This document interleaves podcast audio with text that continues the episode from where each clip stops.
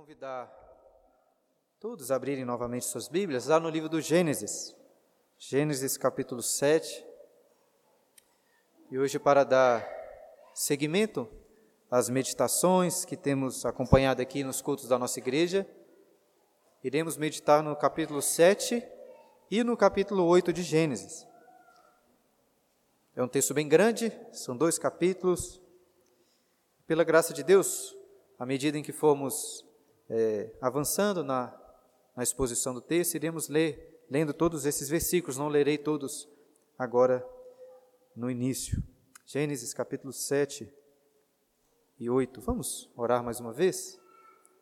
Pai Santo, em especial neste momento em que vamos ler e meditar na tua palavra.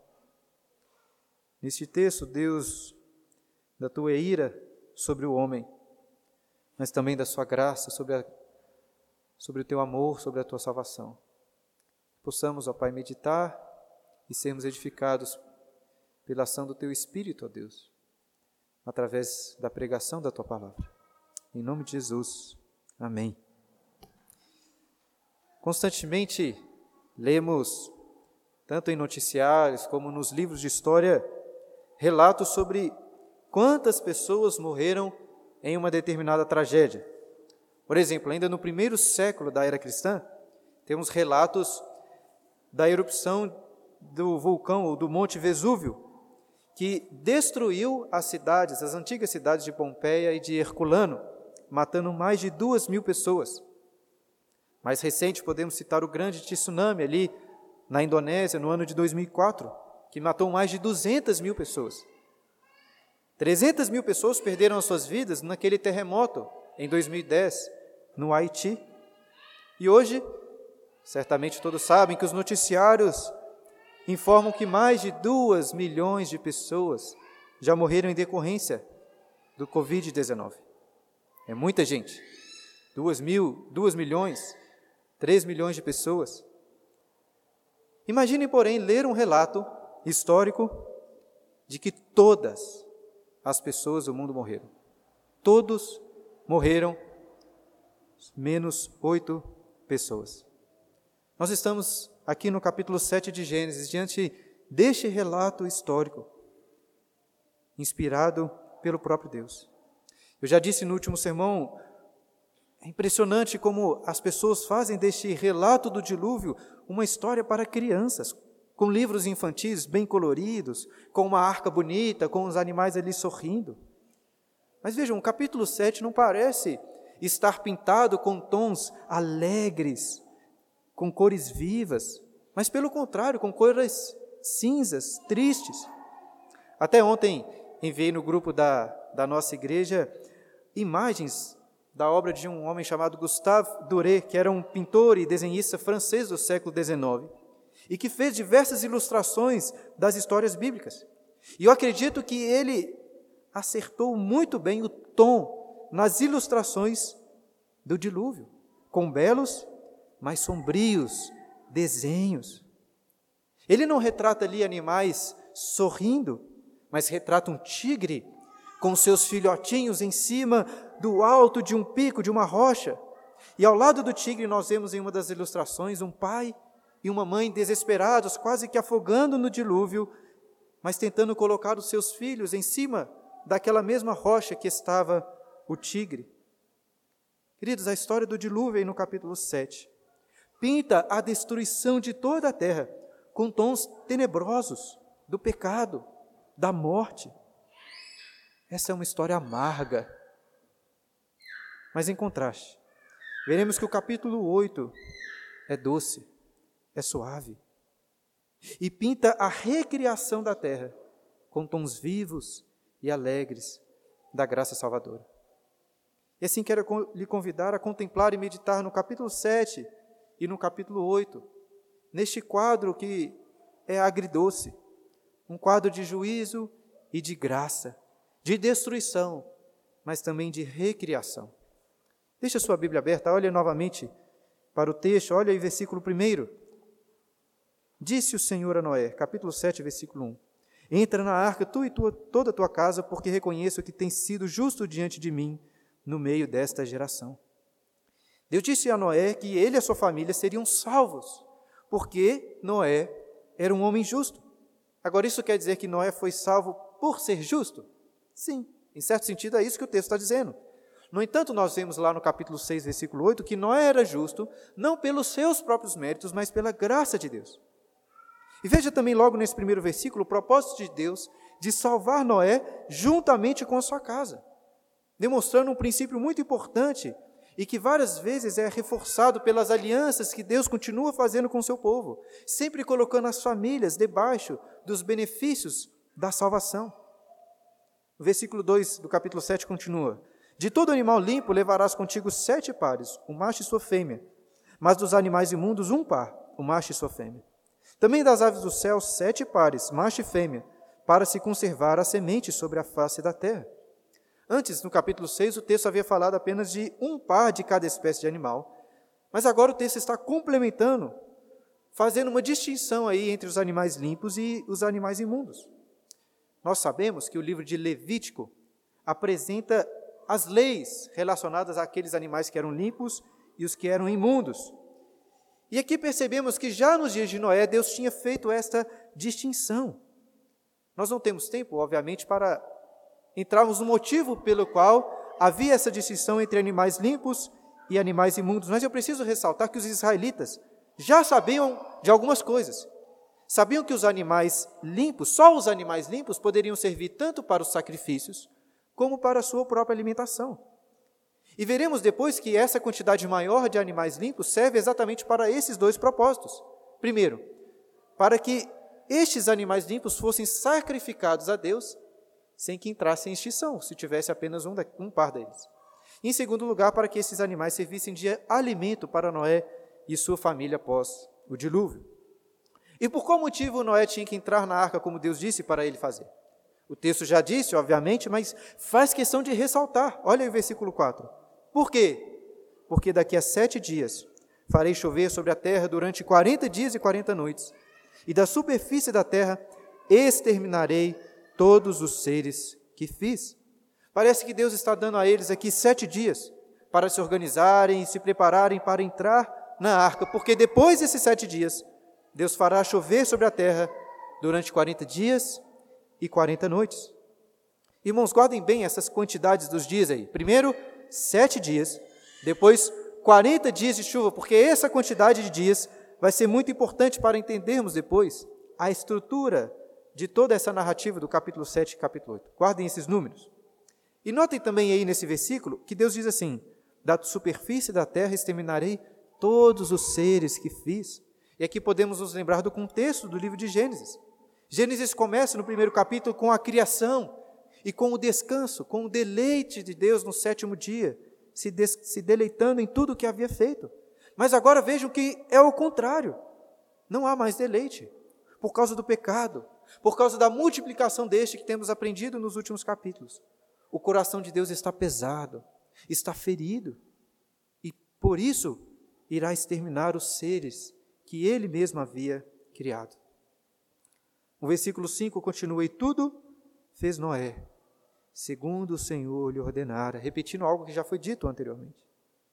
Tinha Noé 600 anos de idade quando as águas do dilúvio inundaram a terra. Por causa das águas do dilúvio, entrou Noé na arca, ele com seus filhos, sua mulher e as mulheres de seus filhos, dos animais limpos e dos animais imundos e das aves, e de todo réptil sobre a terra. Entraram para Noé na arca de dois em dois, macho e fêmea, como Deus lhe ordenara. Veja que mais uma vez o texto está enfatizando a obediência de Noé, quando este já tinha 600 anos de idade. Após os muito difíceis 100, 120 anos em que Noé estava construindo a arca, ele continua perseverando na obediência, pois só entra na arca que construiu quando Deus disse para ele entrar. E vemos também que, assim como Deus enviou ou levou para Adão ali no jardim do Éden os animais, de dois em dois, para que Adão desse a eles o nome, agora Deus está levando esses animais para Noé também, de dois em dois, para que fossem salvos, assim como Deus tinha ordenado. Mais uma vez, veja o foco do texto na obediência de Noé. Queridos, o tempo. O tempo é uma das melhores evidências de fé e obediência. Às vezes você escuta a palavra de Deus aqui no domingo, fica animado, mas à tarde já está pecando. Porque uma coisa, irmãos, é ouvir a palavra do Senhor, ficar animado com ela, obedecer por um dia, obedecer por uma semana, obedecer por um mês. Mas o que vai lapidar, o que vai evidenciar a sua obediência, é a perseverança, é o tempo. E a vida de Noé era constantemente marcada por uma fé obediente. Ele acreditava piamente no juízo de Deus e por isso construiu aquela arca. E também acreditava na salvação do Senhor, exatamente por esse motivo também que construiu aquela arca. A verdadeira fé, a verdadeira obediência, a graça salvadora, nos levará para uma arca, para a salvação, assim como levou Noé. Olha o que aconteceu a partir do versículo 10, capítulo 7, versículo 10. E aconteceu que depois de sete dias vieram sobre a terra as águas do dilúvio. No ano 600 da vida de Noé, aos 17 dias do segundo mês. Nesse dia romperam-se todas as fontes do grande abismo e as comportas do céu se abriram. E houve copiosa chuva sobre a terra durante quarenta dias e quarenta noites. Nesse mesmo dia entraram na arca Noé, seus filhos, sem cães Jafé e sua mulher, e as mulheres de seus filhos, eles e todos os animais segundo as suas espécies, todo gado segundo as suas espécies, todos os répteis que rastejam sobre a terra segundo as suas espécies, todas as aves segundo as suas espécies, todos os pássaros e tudo que tem asa, de toda a carne em que havia fôlego de vida. Entraram de dois em dois para Noé na arca. Eram macho e fêmea os que entraram de toda a carne como Deus lhe havia ordenado. E o Senhor fechou a porta após ele. Percebam que esses versículos estão repetindo muitas vezes a mesma coisa repetindo aquilo que já foi dito antes. Acho que exatamente para enfatizar que tudo está acontecendo exatamente como Deus havia ordenado. E o texto está falando aí de Noé, dos seus filhos, com as suas mulheres e de todas as espécies de animais, segundo as suas próprias espécies, macho e fêmea.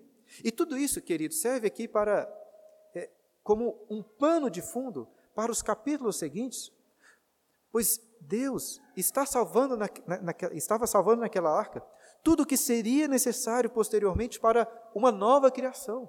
Como eu disse no início, é, o propósito de Deus não é apenas de destruir com dilúvio, mas de recriar a terra. Como disse o versículo 3, ele conserva a semente desses animais para a recriação de toda a terra posteriormente. E depois de Noé e a família entrarem na arca, o versículo 16 concluiu esse parágrafo dizendo o seguinte: que o Senhor fechou a porta. É muito triste pensar que ninguém, ninguém mais, nenhuma outra pessoa se arrependeu, creu na pregação de Noé, na palavra do Senhor. E Noé não poderia mais abrir aquela porta porque Deus é quem a fechou e quem a vedou. A salvação, irmãos, pertence ao Senhor naqueles mitos antigos que já citei anteriormente, que também contam a história do dilúvio, é o homem que fecha a porta, mas aqui em Gênesis é Deus. Gênesis está reiterando que a arca pertencia a Deus e que Deus e que Noé foi salvo apenas pela graça de Deus, não pela sua própria capacidade. É Deus quem fecha a porta. E voltando aí rapidamente ao versículo 11, olha novamente. Lemos que Moisés, escrevendo o livro, dá um relato bem específico do dia do início do dilúvio, dia 17 do segundo mês. Nós não sabemos com precisão sobre os calendários que eram usados nos dias do Antigo Testamento, e assim fica difícil de fazer uma relação com o nosso calendário para saber qual dia seria. Mas o mais importante é destacar que era uma data precisa, indicando que Moisés não está contando aqui um mito fantasioso, mas registrando um relato histórico. E nesse dia, no dia 17 do segundo mês, o texto diz: Romperam-se todas as fontes do grande abismo, e as comportas dos céus se abriram. A linguagem aqui é muito importante. O dilúvio não começou com gotas caindo que foram engrossando e ficando cada vez mais fortes. A imagem é como se as águas da ira de Deus estivessem, estivessem presas e forçando a sua saída. E o que acontece é que, de uma vez, Deus solta todas as barreiras, causando uma grande destruição. E talvez você pense no dilúvio apenas como uma, uma chuva fortíssima e muito prolongada. E de fato foram 40 dias de chuva sem parar, o que não é pouca coisa. Às vezes assustamos em Belo Horizonte com algumas chuvas que, depois de uma hora, já causam um enorme estrago. Imaginem 40 dias de uma chuva muito mais forte. Mas vejam que não foi apenas uma chuva. Além das águas dos céus, O texto diz que romperam-se todas as fontes do grande abismo. Ou seja, veio água de cima, mas também águas de baixo. Imagina como se tivessem ali aqueles enormes geysers, aqueles buracos que lançam água com muita força para cima. Portanto, águas que vinham de baixo e com grande violência colidiam com as águas que despencavam das nuvens cheias.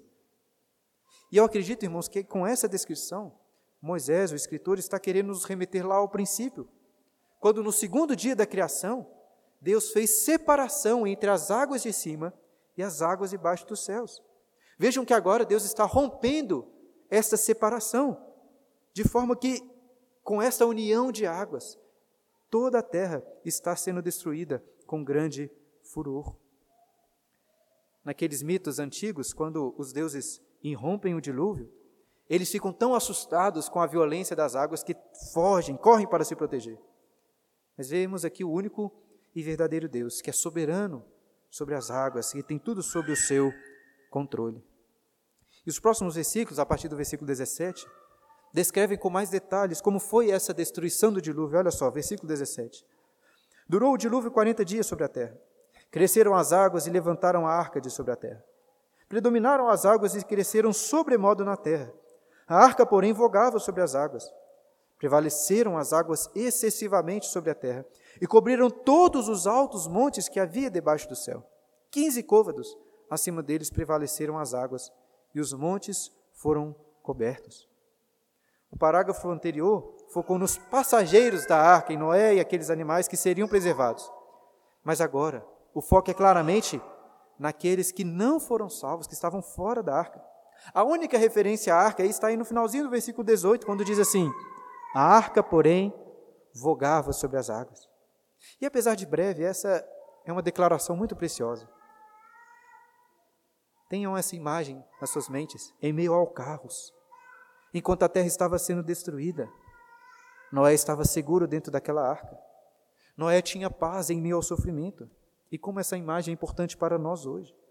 Vivemos dias caóticos também, dias difíceis, de muito sofrimento. Mas Cristo é a nossa arca. E a fé e a obediência nos levam, assim como Noé, levaram Noé, para dentro dessa arca. De forma, irmãos, que se estivermos em Cristo, estamos seguros, mesmo em meio ao caos. Nós temos paz, mesmo em meio à dor e sofrimento. Contudo, como eu disse, o foco desse parágrafo é, na realidade, no extermínio de todos os seres que havia sobre a face da terra. Vejam, vejam o que Deus faz com o pecado. Vejam melhor o que Deus faz com os pecadores. Antes do dilúvio, Deus tinha visto que a terra estava cheia de violência, que a violência se multiplicava, e agora Deus está destruindo com a mesma moeda, com grande furor e violência. As águas estão multiplicando para punir aqueles homens. Acompanhe comigo aí novamente os verbos que são utilizados para descrever o dilúvio. Olha no versículo 17. Cresceram as águas. Versículo 18.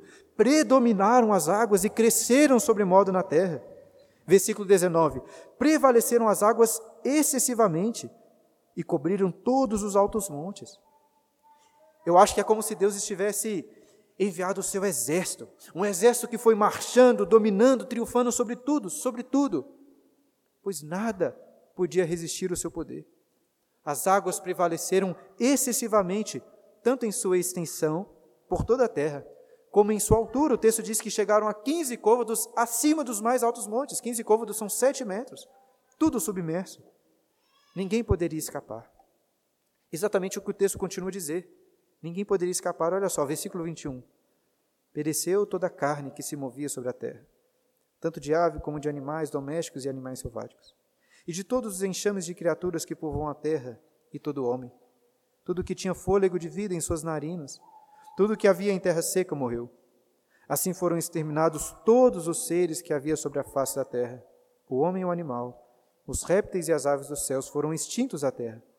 Ficou somente Noé e os que com ele estavam na arca. Que descrição terrível. Como eu disse logo no início do sermão, muitas vezes falamos sobre um evento trágico que matou milhares ou até milhões de pessoas. Mas o dilúvio matou todas as pessoas, toda a carne.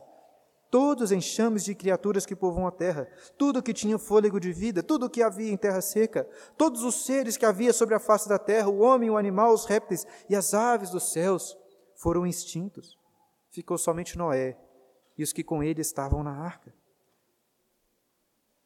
Tente imaginar essa cena. A água foi subindo, subindo.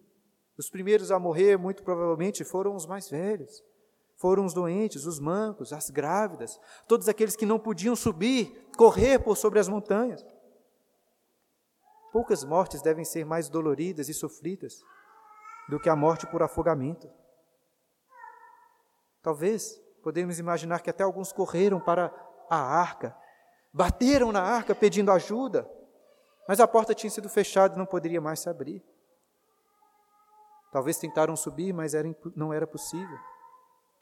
Imagino que os mais jovens, os mais fortes, devem ter tentado correr para os lugares altos, mas invariavelmente as águas continuaram subindo, até que esses fortes não tinham onde firmar os seus pés. Eles nadaram, nadaram naquelas águas talvez por horas, procurando algo para se segurar até que derrotados pela violência das águas, foram submersos e morreram. Enquanto isso, Noé, sua família estava dentro da arca. Eu não sei ao certo. Talvez Noé e sua família estivessem escutando os gritos de desespero, aquelas pessoas batendo na arca. Até consigo imaginar as moças, as esposas chorando, seus maridos as abraçando, consolando elas. Deve ter sido horrível. Acho que a única coisa pior do que os gritos do desespero foi exatamente quando esses gritos cessaram e Noé escutava apenas o barulho das águas, porque todos tinham morrido. E reflita uma coisa comigo, irmãos. No dilúvio morreram sim os ladrões, os assassinos, os políticos corruptos, mas morreram também aqueles homens que tentavam ser boas pessoas. Aqueles homens que até talvez respeitavam Noé, que o tratavam bem, apesar de achar que Noé era um cara meio maluco. Morreram os velhos, morreram as mulheres, morreram as crianças. Morreu o dono do mercado perto da casa de Noé, que era gente boa. Morreu seu vizinho, que queria casar naquele dia. Morreu aquela mãe que tinha acabado, que estava feliz com a chegada de um filhinho. Morreram aquelas crianças que brincavam na rua de bola. Olha só o versículo 23: foram exterminados todos os seres que havia sobre a face da terra. E o capítulo termina no versículo 24, 7 e 24. E as águas durante 150 dias predominaram sobre a terra. As águas da ira de Deus tiveram a vitória final, predominando durante 150 dias sobre a terra. Mais uma vez, peço que vocês guardem esses números dos dias aí, 150 dias. E antes de continuarmos com o capítulo 8, Vamos fazer uma pequena pausa para refletir sobre o que lemos aqui no capítulo 7. Em primeiro lugar, veja o que Deus faz com o pecado. Entenda que o castigo de Deus é terrível, porque o seu pecado é excessivamente odioso aos olhos de Deus. Nós queremos acreditar que os nossos pecados não são tão ruins assim. Queremos acreditar que Deus não será tão rigoroso, ou que pelo menos a porta ainda estará aberta para e que podemos esperar e um dia entrar nela. A porta ainda não fechou para nós, porque Deus é paciente, longânimo. Mas lembrem-se que a ira de Deus é como essas águas do dilúvio, forçando a sua saída, querendo destruir. Basta Deus soltar as comportas e o pecador será destruído. E se você acha que o dilúvio que é descrito aqui é terrível, saiba que o dilúvio é apenas um sinal de um juízo que é ainda pior. O apóstolo Pedro, em 2 Pedro capítulo 3, como lemos na liturgia, disse que o mundo antigo, esse mundo dos tempos de Noé, pereceu afogado em água, em água, mas que o mundo que agora existe está destinado ao fogo e tesourado para o fogo do dia do juízo e para a destruição dos homens ímpios. E talvez você acredite que esse dia nunca vai chegar, mas ele vai. Um dia a porta vai se fechar, e então será tarde demais. Como disse o profeta Isaías: Buscai ao Senhor enquanto se pode achar, invocai enquanto está perto. E assim como nos dias de Noé, não pense que no dia do juízo final serão punidos apenas os assassinos, apenas os ladrões. Pense, irmãos, em todas aquelas pessoas que não estão na arca, que, ou seja, que não estão em Cristo Jesus. Pense naquele atendente simpático da padaria perto do lado da sua casa. Pense no seu colega de trabalho, gente boa. Pense nos familiares que você ama tanto.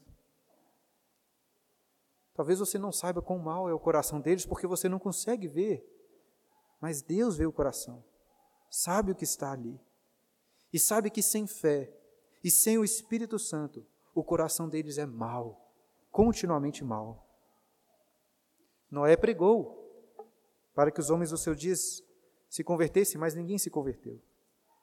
E pode ser que muitos dos seus queridos também não se convertam ao Senhor, mas pregue para eles. Pois a única esperança para eles, a única esperança para nós, está em Cristo. Só há uma arca, só há uma porta, só há uma salvação, só há um caminho para a salvação, que é Cristo. E o capítulo 8 é exatamente sobre essa salvação. Tendo provado um pouco sobre quão amargo é o pecado e o juízo de Deus, podemos agora contemplar e saborear a maravilha, a doçura da graça do Senhor. Olha, capítulo 8, versículo 1. Lembrou-se Deus de Noé e de todos os animais selváticos, de todos os animais domésticos, domésticos que com ele estavam na arca.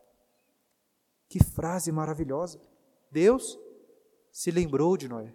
É claro que Deus não tinha se esquecido dele, até porque nesse momento, pensem só, a única coisa que estava sobre a arca era sobre as águas era aquela arca. Muito fácil de percebê-la. Quando eu olho para essa aliança aqui que está no meu dedo, eu me lembro da aliança que fiz com a minha esposa, não porque tinha me esquecido dela, mas porque estou rememorando do meu coração essa aliança.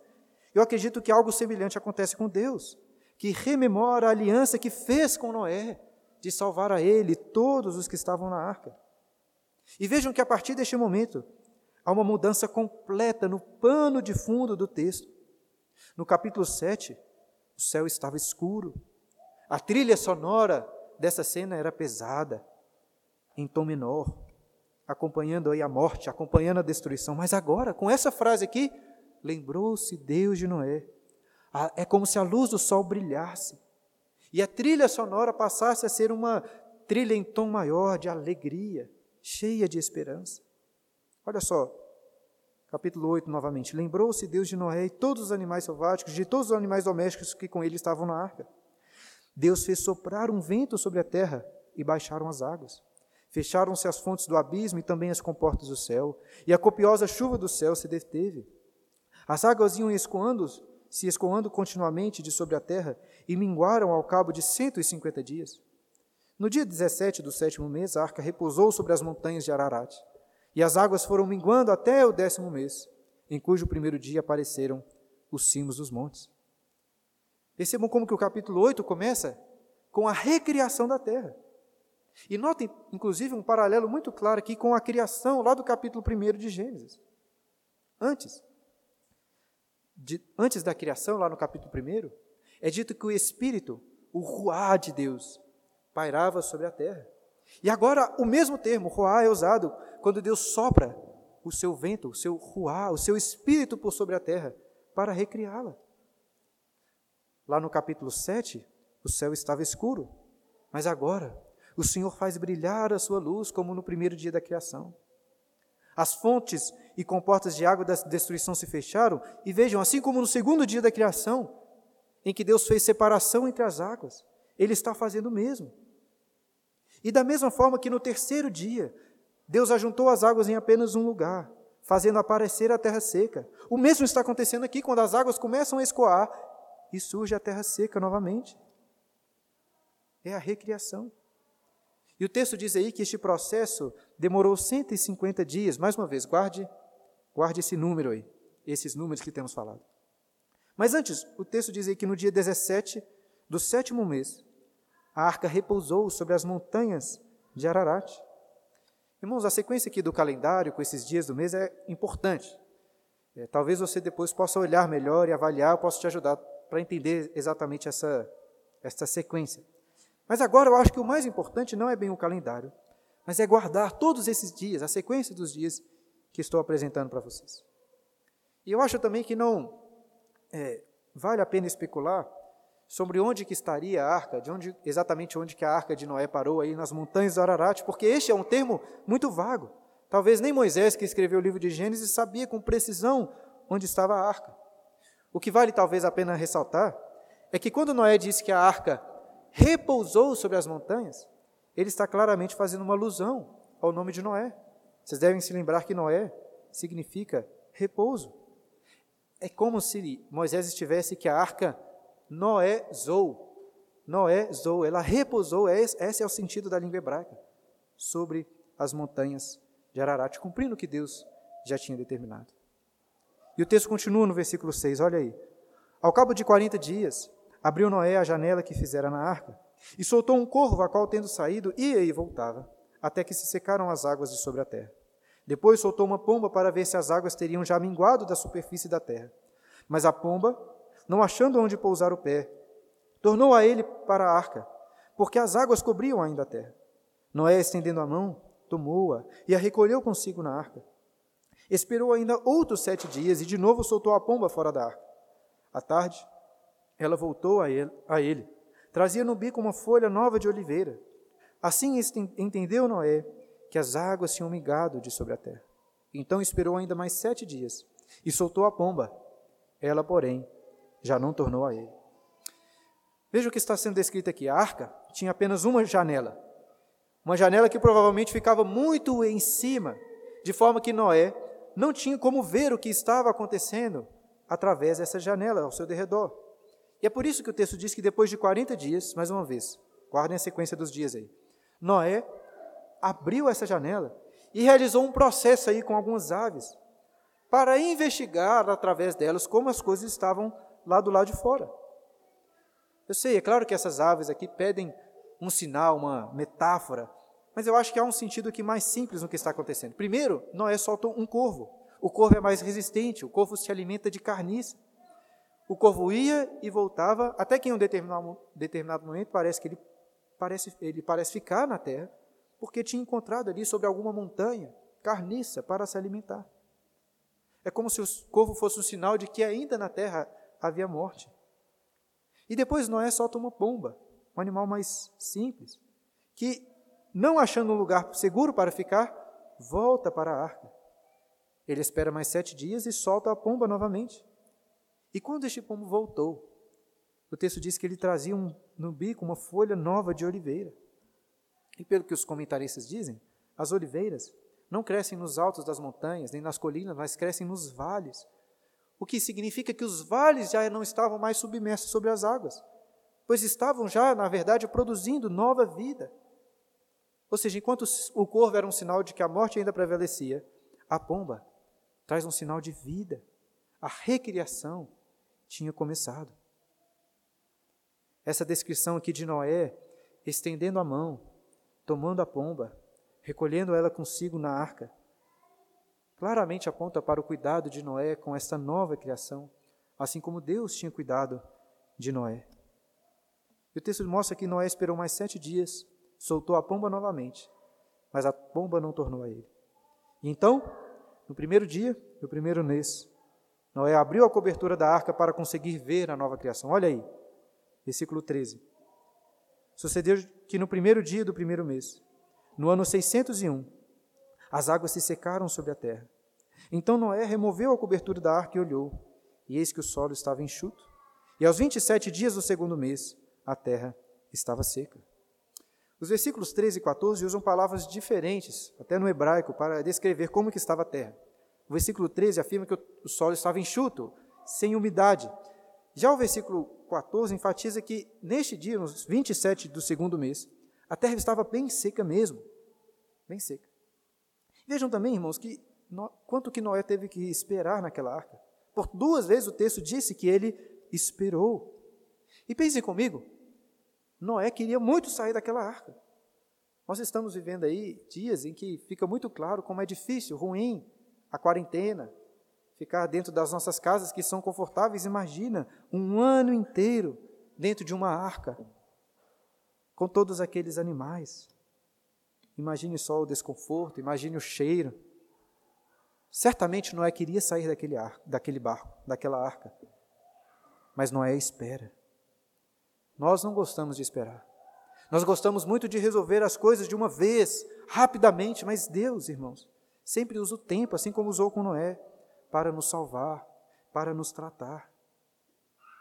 E agora chegou finalmente o dia em que Noé iria sair. Olha o versículo 15. Então disse Deus a Noé: Sai da arca, contigo tua mulher e teus filhos e as mulheres de teus filhos.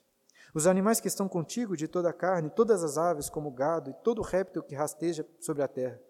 Faze sair a todos para que povoem a terra e sejam fecundos e nela se multipliquem. Saiu, pois, Noé com seus filhos, sua mulher e as mulheres de seus filhos. E também saíram da arca todos os animais, todos os répteis, répteis todas as aves e tudo o que se move sobre a terra, segundo as suas famílias. Comentando esses versículos aqui, o pastor João Calvino diz o seguinte: Quão grande teria sido a fortaleza de um homem que, depois do incrível tédio de um ano inteiro, quando o dilúvio cessou e a nova vida despontou, ainda não move um pé, ainda não move um pé de seu sepulcro sem a ordem divina. Só quando Deus disse: Noé saiu da arca. E notem que nessa ordem de Deus encontramos o propósito dele de recriar a terra, dizendo o mesmo que disse para Adão lá no jardim do Eva, do, do Éden: sejam fecundos, se multipliquem, povoem a terra. Relacionado a isso, o apóstolo Pedro, lá em 1 Pedro capítulo 3, diz algo muito importante sobre o dilúvio que o dilúvio é uma figura do batismo. O dilúvio não foi apenas um meio de destruição, mas um meio de salvação, de recriação. Assim como as águas do dilúvio destruíram o velho mundo, as águas do batismo destroem o nosso velho homem. Assim como as águas do dilúvio fazem surgir uma nova criação, as águas do batismo em Cristo nos fazem novas criaturas, à espera também de novos céus e de nova terra. E voltando aqui para Gênesis, qual é a primeira atitude que o texto narra da parte de Noé, quando ele sai da arca? Olha aí, versículo 20. Levantou Noé um altar ao Senhor, e tomando os animais limpos e tomando de animais limpos e de aves limpas, ofereceu o holocausto sobre o altar. E o Senhor aspirou o suave cheiro. Qual é a primeira coisa que você faria depois de um ano inteiro dentro de uma arca? Percebam aí que a prioridade de Noé era adorar, era cultuar o Senhor. Ele faz isso construindo um altar e queimando aqueles animais limpos como holocausto, que subiu como um aroma suave diante de Deus. O coração de Deus antes estava pesado, ferido, mas agora está satisfeito. O livro de Levítico começa nos ensinando exatamente sobre o que eram os holocaustos. Os israelitas conheciam bem. Esse termo em hebraico, holocausto, significa ascensão, porque o holocausto é uma oferta que sobe para a presença de Deus. Nos outros tipos de oferta que Deus tinha determinado para os israelitas, apenas partes dos animais eram queimadas, mas o holocausto era uma consagração de todos, todas as partes dos animais, tudo era queimado. O que provavelmente indica que uma total consagração a Deus. Ao oferecer holocaustos, Noé está consagrando toda a nova criação ao Senhor. E além disso, se você ler lá Levítico capítulo 1, verá que os holocaustos também eram expiatórios ou substitutivos. Ou seja, o que isso significa? Um israelita que estava lendo Gênesis sabia muito bem que quando uma pessoa, como um sacerdote, cortava o pescoço de um animal para ser oferecido em holocausto, aquele animal estava substituindo a ele, o povo, porque o homem, por causa do seu pecado, merece a morte, mas Deus está aceitando como substitutivo aquele animal. Vejam que a primeira coisa que cai nessa nova terra, após o dilúvio, é o sangue destes animais que foram oferecidos por Noé. Noé está reconhecendo a sua condição de pecador, que merecia a morte como os demais, mas foi salvo pela graça de Deus através daquele sacrifício substitutivo. Lá nos, naqueles mitos antigos da Babilônia, os deuses após o dilúvio meio que se arrependem de terem matado os homens, porque agora eles estavam famintos, porque não tinha ninguém mais para oferecer sacrifícios para eles. Mas ao perceberem que alguns homens tinham se livrado do castigo do dilúvio, estavam ali oferecendo sacrifícios, grande parte desses deuses vão desesperados, como um mando de moscas, os livros dizem, para em cima do ofertante, para cima do seu sacrifício. A narrativa de Gênesis aqui parece zombar dessas outras narrativas mitológicas. E claro que Deus não precisa desses holocaustos. Noé é quem precisava deles. E quando Deus aspira o suave cheiro do holocausto, o texto diz que Deus fez uma aliança consigo mesmo, entre as pessoas da Trindade. Olha só, versículo 21 e 22. E o Senhor aspirou o suave cheiro e disse consigo mesmo: Não tornarei a amaldiçoar a terra por causa do homem, porque é mau o desígnio íntimo do homem desde a sua mocidade. Nem tornarei a ferir todo ser todo vivente como fiz. Enquanto durar a terra, não deixará de haver sementeira e ceifa, frio e calor, verão e inverno, dia e noite. De certa forma, assim como os deuses babilônicos, Deus também decide que não iria mais destruir o homem como fez no dilúvio mas claro que por um motivo muito diferente. Notem aí no final do versículo 21 que Deus disse assim: porque é mal o desígnio do homem desde a sua mocidade. Ou seja, Deus reconhece que apesar do dilúvio ter limpado a terra, o dilúvio não limpou o coração do homem, que continua mal. Apesar disso, ele decide que não irá tratar o homem como ele merece, pois se fosse assim, a história humana seria dilúvio após dilúvio, destruição após destruição. Mas ao invés, Deus vai preservar a ordem natural dos dias, das estações, das colheitas, enquanto durar a terra. Nós vamos meditar mais sobre essa aliança que Deus faz no capítulo 9, se Deus nos permitir. Mas já para concluir, irmãos, quero lembrar que ao longo do sermão, por várias vezes disse para que vocês guardassem é, os dias neste relato do dilúvio. Eu disse isso porque no Antigo Testamento, muitas vezes, encontramos uma estrutura literária que se chama quiasmo. O que é o quiasmo? É uma estrutura literária em que a primeira parte do texto se relaciona à última, a segunda, a penúltima, a terceira, a antepenúltima, e assim por diante, deixando bem no centro da passagem aquele que é o ponto principal, o ponto mais importante. E assim, quando nós olhamos para os dias neste relato, percebemos um claro quiasmo. Porque as sequências dos dias aí, se você se lembrar, é a seguinte: sete dias, 40 dias, 150 dias. E depois volta, 150 dias, 40 dias e sete dias novamente. E o que encontramos bem no centro deste quiasmo? Qual é a parte principal deste texto? Se você olhar bem, verá que é exatamente o capítulo 8, versículos 1 e 2, que dizem que Deus se lembrou de Noé está entre os 150, duas descrições dos 150 dias. Nós vimos antes que estes versículos aí são um grande ponto de virada do texto. Mas agora vemos que, além disso, esses versículos trazem a mensagem principal de todo o texto. Porque o ponto principal de Moisés, com essa narrativa, é ensinar aqueles israelitas que, assim como Deus se lembrou da aliança que fez com Noé e o salvou da, das águas do dilúvio, Deus se lembrou da aliança que fez com Abraão Isaac e Jacó, e os livrou e os salvou da escravidão no Egito. É exatamente isso que é narrado em Êxodo capítulo 2, versículo 24. E da mesma forma, irmãos, para nós, sabemos que Deus se lembrou de todas essas alianças de salvação, quando na plenitude dos tempos, mais uma vez, as fontes do furor de Deus foram rompidas, foram abertas as comportas do seu furor, da sua ira. Mas nesse dia, não foi o homem quem foi destruído, mas sim o próprio Filho de Deus, que foi oferecido também como holocausto agradável ao Senhor, que se agradou de moer o seu próprio Filho. Moê-lo ali naquela cruz, fazendo derramar o seu sangue para limpar, não a terra, mas agora sim para limpar o coração do homem pecador. No dilúvio vemos Deus dizendo: não tornarei a amaldiçoar a terra. Mas na cruz, Deus disse: Não tornarei a amaldiçoar o homem. As águas do dilúvio, irmãos, são para nós uma mensagem de juízo, uma mensagem de destruição e castigo. Mas o que prevalece sobre as águas do dilúvio é o amor salvador de Deus. Como lemos logo no início do sermão, como disse Salomão no Cântico dos Cânticos, as muitas águas não poderiam apagar o amor. Que possamos, queridos, refletir sobre essa mensagem de castigo, mas de salvação.